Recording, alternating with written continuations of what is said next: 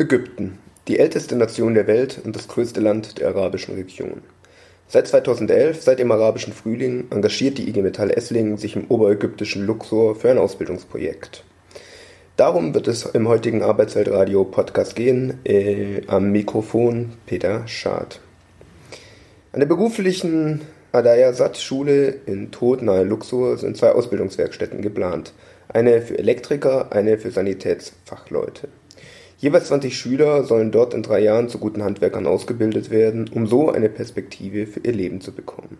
Das ist die Einleitung auf der Internetseite Ausbildung Luxor, wo man sich über das Projekt informieren kann.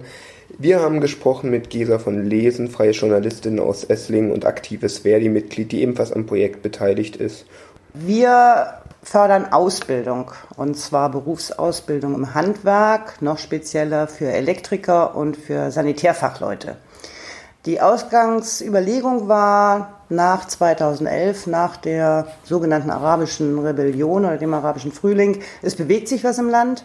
Wir möchten unterstützen und gebaut wird immer, denn gerade Ägypten, dass die Bevölkerung wächst und die brauchen alle Wohnungen. Und wenn man so durch Ägyptens Straßen läuft, sieht man auch, wie schlecht es gebaut ist. Die Kabel hängen darunter frei, frei verlegt und Kinder spielen an Stromkästen und die Wasserleitungen sind schlecht gelegt und so weiter. Also das, man braucht da Fachleute. Und da haben wir, wir sind eine Gruppe von Leuten, die alle gewerkschaftlich auch irgendwie aktiv sind, gesagt, wir möchten unterstützen und wie macht man das am besten, indem man probiert, eine gute Ausbildung zu ermöglichen. Und auch dieses Wir, was helfen wollte, hat einen Ausgangspunkt. Ins Leben gerufen hat das Projekt Sikat Bender. Der erste Bevollmächtigte der IG Metall Esslingen, der im Juni 2013 plötzlich verstarb, war begeistert von Ägypten, von dessen 6000 Jahre alter Geschichte. Als das ägyptische Volk sich 2011 erhob und mit Massendemonstrationen den Diktator Mubarak zum Rücktritt zwang, ergriff Sikat die Initiative zu dem Ausbildungsprojekt. Dahinter steht die Überzeugung, dass nur eine gute Ausbildung junge Menschen und damit auch ein Land voranbringen kann. Also wir haben uns auf ähm, das südliche Ägypten, auf Luxor, kennen vielleicht manche vom Urlaub, Tempel angucken und so, gestürzt, ähm, weil wir gesagt haben, die meisten Hilfsgeschichten sind im Norden, rund um Kairo, weil da einfach eine gute Infrastruktur ist. Und im Süden hat man immer gesagt, oder Luxor, die leben halt vom Tourismus. Ähm, das läuft von alleine. Wir sind dort in eine bestehende Berufsschule gegangen. Die haben Berufsschulen in Ägypten von staatlicher Seite aus. Ganz bewusst in bestehende Strukturen und nicht gesagt, wir bauen selbst was Privates auf und dann nehmen wir nachher Schulgeld oder ich habe keine Ahnung, sondern in dieses Bestehende. Die haben also Berufsschulen, drei Jahre dauert die Ausbildung, aber sie haben kein Material. Also die haben zwar auch große Räume für Werkstätten, aber da steht entweder nichts drin oder Uraltgeräte. Für Elektriker zum Beispiel hat der ägyptische Staat ein Meter Kabel pro Lehrling im Jahr vorgesehen als Materialverbrauch. Das ist ein bisschen wenig, um tatsächlich praktisch zu arbeiten. Das heißt, sie haben drei Jahre lang fast nur Theorie und dann stehen sie mal rum und malen was an die Tafel, aber mehr nicht. Es gab also viel zu tun für das Projekt und in Esslingen konnten auch schnell die Betriebe mit Tabo, Hirschmann-Belden als Kooperationspartner gewonnen werden. Sie halfen und helfen immer noch in organisatorischen Fragen. Metabo hat unter anderem die Logistik für den Container mit Material für die Ausbildungswerkstatt übernommen. Sie spenden, sie geben drei ägyptischen Ausbildern im Sommer 2013 Einblick in die Ausbildungswerkstätten und Ausbildungsmethoden. Zudem stellen sie Kollegen frei, die beim Aufbau der Werkstatt in Luxor helfen. Der erste Schritt war mit den Ausbildern vor Ort zu reden. Was brauchen die? Das war auch wichtig, dass wir nicht ankommen und denen irgendwas Tolles, Technisches dahinstellen und die sagen, was sollen wir mit dem Dreck? Ähm, wir sind vom, wir hatten damals einen sehr guten, sind auf einen sehr guten Gouverneur gestoßen, der uns eine Schule zugewiesen hat, außerhalb von Luxor in der Wüste. Und dort haben wir Kontakt aufgenommen mit den Lehrern, mit den Ausbildern und es gab Interesse. Die haben, mit denen haben wir lange geredet was ist sinnvoll, was ist nicht sinnvoll. Also Zeug aus Deutschland anzuliefern ist natürlich nicht sinnvoll, denn die müssen ja nachher auch mit dem Material arbeiten, das es im Land gibt. Ähm, wir hatten tatsächlich auch anfangs mal so kleiner Gag vielleicht oder schöne Geschichte, am Anfang mal Kontakt mit der GIZ, also der Gesellschaft für internationale Zusammenarbeit, ob die uns helfen könnten.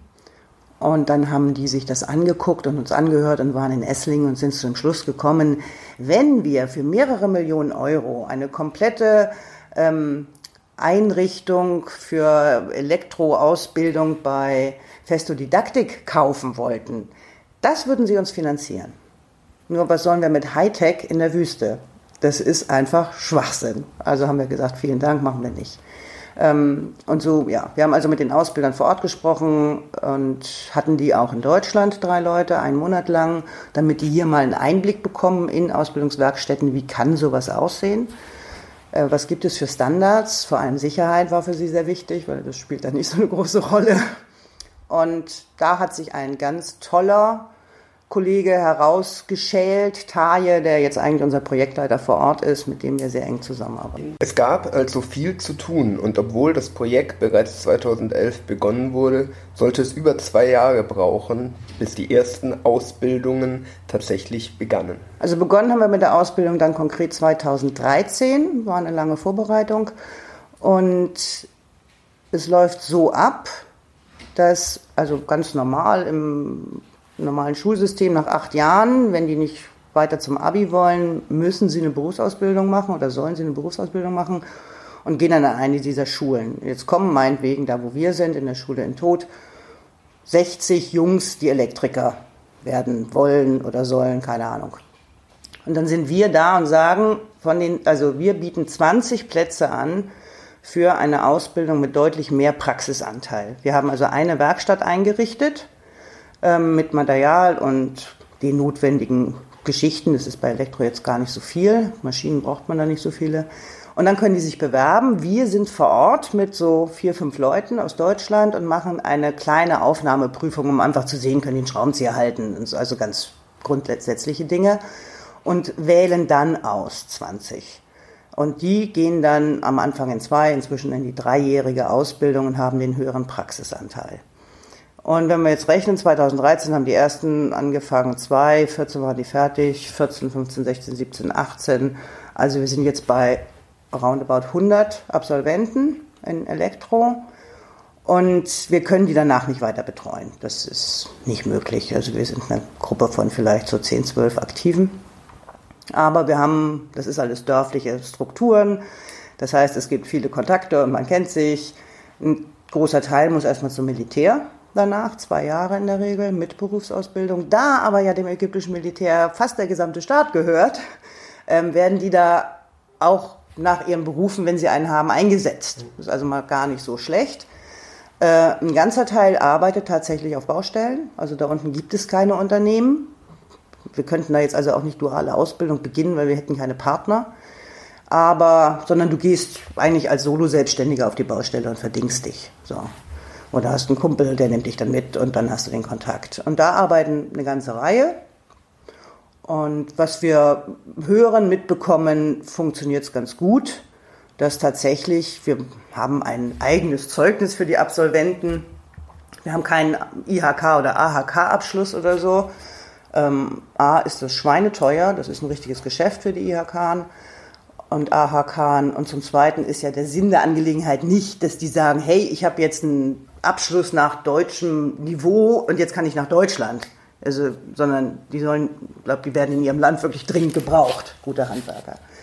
Und das scheint auch zu funktionieren, also soweit wir das mitbekommen. Und jetzt vor zwei, zwei Jahren haben wir angefangen mit Sanitär. Das hat alles sehr viel länger gedauert, das ist aufwendiger.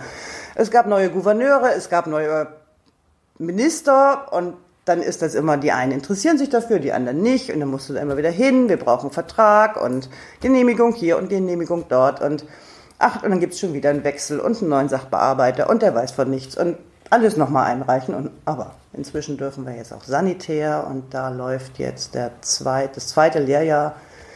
Jetzt müssen wir mal sehen, Ausbildungswerkstatt ist eingerichtet. Das wird ein bisschen teurer natürlich mit der Keramik und so, aber wir hoffen mal, dass das auch sich gut anlässt. Ausgangspunkt des Projektes war 2011, wie bereits erwähnt, ebenfalls die ägyptische Revolution, der arabische Frühling in Ägypten, der am 25. Januar 2011 begann und in der westlichen Welt vor allem verhandelt wurde als ein Aufschrei nach Rechtsstaatlichkeit, Freiheit und Demokratie. Seitdem hat sich einiges in Ägypten getan. Als Kurzer Überblick gingen aus den Taiwan zu Shura-Rat, dem ägyptischen Oberhaus im Januar, Februar 2012 die Muslimbrüder als stärkste Kraft hervor, gefolgt von den Salafisten, der Partei des Lichts und auch liberale Kräfte. Daraufhin kam es erstmals zu freien Präsidentschaftswahlen. Der erste Wahlgang wurde dann am Mai 2012 abgehalten. Es gab dann eine Stichwahl am 16. und 17. Juni 2012 und am 24. Juni wurde das Ergebnis bekannt gegeben. Mohamed Morsi wurde demzufolge mit über 50 Prozent der Stimmen zum Präsidenten gewählt und er wurde dann am 30. Juni 2012 vereidigt. Seitdem ist Ägypten eigentlich nie wirklich zur Ruhe gekommen. Wir haben dann natürlich am 3. Juli 2013 den Generaloberst Assisi, der Mursi nach den massiven Protesten der Bevölkerung durch das Militär abgesetzt hat und selber zum Präsidenten sich hat ausrufen lassen. So, das ist also die Entwicklung, die wir in den Jahren direkt danach hatten. Im April 2018 waren jetzt wieder Wahlen. 97 Prozent der Stimmen gingen für weitere vier Jahre an Assisi. Es gibt allerdings, wie es heißt, Zweifel an der Freiheit und Unabhängigkeit der Wahlen. Wir wollten von Gesa wissen, wie sich diese politische Lage eigentlich auf ihre Ausbildung auswirkt. Jetzt für die Ausbildung bislang nicht, toi toi toi. Da das läuft, man braucht halt viel Geduld und Spucke. Ähm, da haben wir vor Ort ganz gute Partner, ähm, auch in der Verwaltung. Ähm, richtig schwierig war es in diesem einen Jahr, in dem Morsi an der Macht war, also der Islamist. Das hat man deutlich gemerkt, dass da wenig Interesse war, dass da so Ausländer kommen und was machen. Aber das hat, sage ich ganz offen, zum Glück nur ein Jahr gedauert. Ähm, ansonsten merken wir die, ähm, also die immer stärker werdende Angst des Regimes, daran, dass wenn wir da sind und mal sagen, wir wollen außerhalb von Luxor uns was angucken, dass sofort die Polizei da ist. Also das äh, Individualtourismus wird zunehmend schwieriger in Ägypten. Da ist ein, ein, eine unglaubliche Angst da. Das eine ist natürlich, dass sie denken, wenn ein irgendwie Westler umgebracht werden, dann ist, bricht gleich der Tourismus wieder zusammen. Aber das Zweite ist auch, glaube ich, einfach die typische Angst von ähm, totalitären Staaten. Da hat man einfach vor allem Angst. So. Und dann macht man mehr Polizei und noch mehr Polizei. Aber im Projekt, wie gesagt, bislang läuft es, äh, haben wir da keine Einschränkungen von politischer Seite aus. Natürlich brauchen auch Unterstützer Unterstützung und so wird, was wir bis gerade gehört haben, das Projekt in Luxor finanziert über Patenschaften für die Schüler. Eine Patenschaft kostet 25 Euro im Monat und läuft insgesamt drei Jahre. Von dem Geld wird das Verbrauchsmaterial bezahlt, das selbstverständlich vor Ort gekauft wird. Schließlich soll auch die lokale Wirtschaft profitieren. Zudem sollen diejenigen, die die Ausbildung erfolgreich abschließen, am Ende einen gut ausgestatteten Werkzeugkasten bekommen, mit dem sie sich selbstständig machen können. Wer alleine oder als Gruppe eine solche Patenschaft übernehmen möchte, der kann das Patenschaftsformular direkt ausdrucken und zwar auf der Seite ausbildung-luxor.de, wo es natürlich auch noch mehr Informationen zum Projekt gibt und kann es dann direkt an die IG Metall Esslingen schicken. Damit finanzieren wir die, das Material, die Materialkosten, die Einrichtung der Werkstatt, natürlich auch die Flüge der Expertengruppe, also vier Leute pro Jahr die einmal im Jahr dahin fliegen und das machen müssen, was auch von der ägyptischen Seite explizit gewünscht wird, dass wir das machen, die Auswahl und auch so eine Art Zwischenprüfung. Dann müssten das die ägyptischen Kollegen selber machen, die Ausbilder, dann ist klar, dann würden sofort die Plätze gekauft werden. Also da ist man, die Strukturen sind halt, wie sie sind. Soweit also das Arbeitsweltradio Podcast zum Thema Ausbildung in Luxor ein Projekt der Krusi Stiftung, sehr gewerkschaftsnah im Studio. Gesa von Lesen gewesen. Vielen Dank für die Beantwortung der vielen Fragen. Wer neugierig geworden ist, wer sich noch mehr über das Projekt informieren will, ausbildung-luxor.de oder direkt an die IG Metall in Esslingen wenden. Und das war's wieder vom Arbeitsweltradio Podcast. Bis demnächst.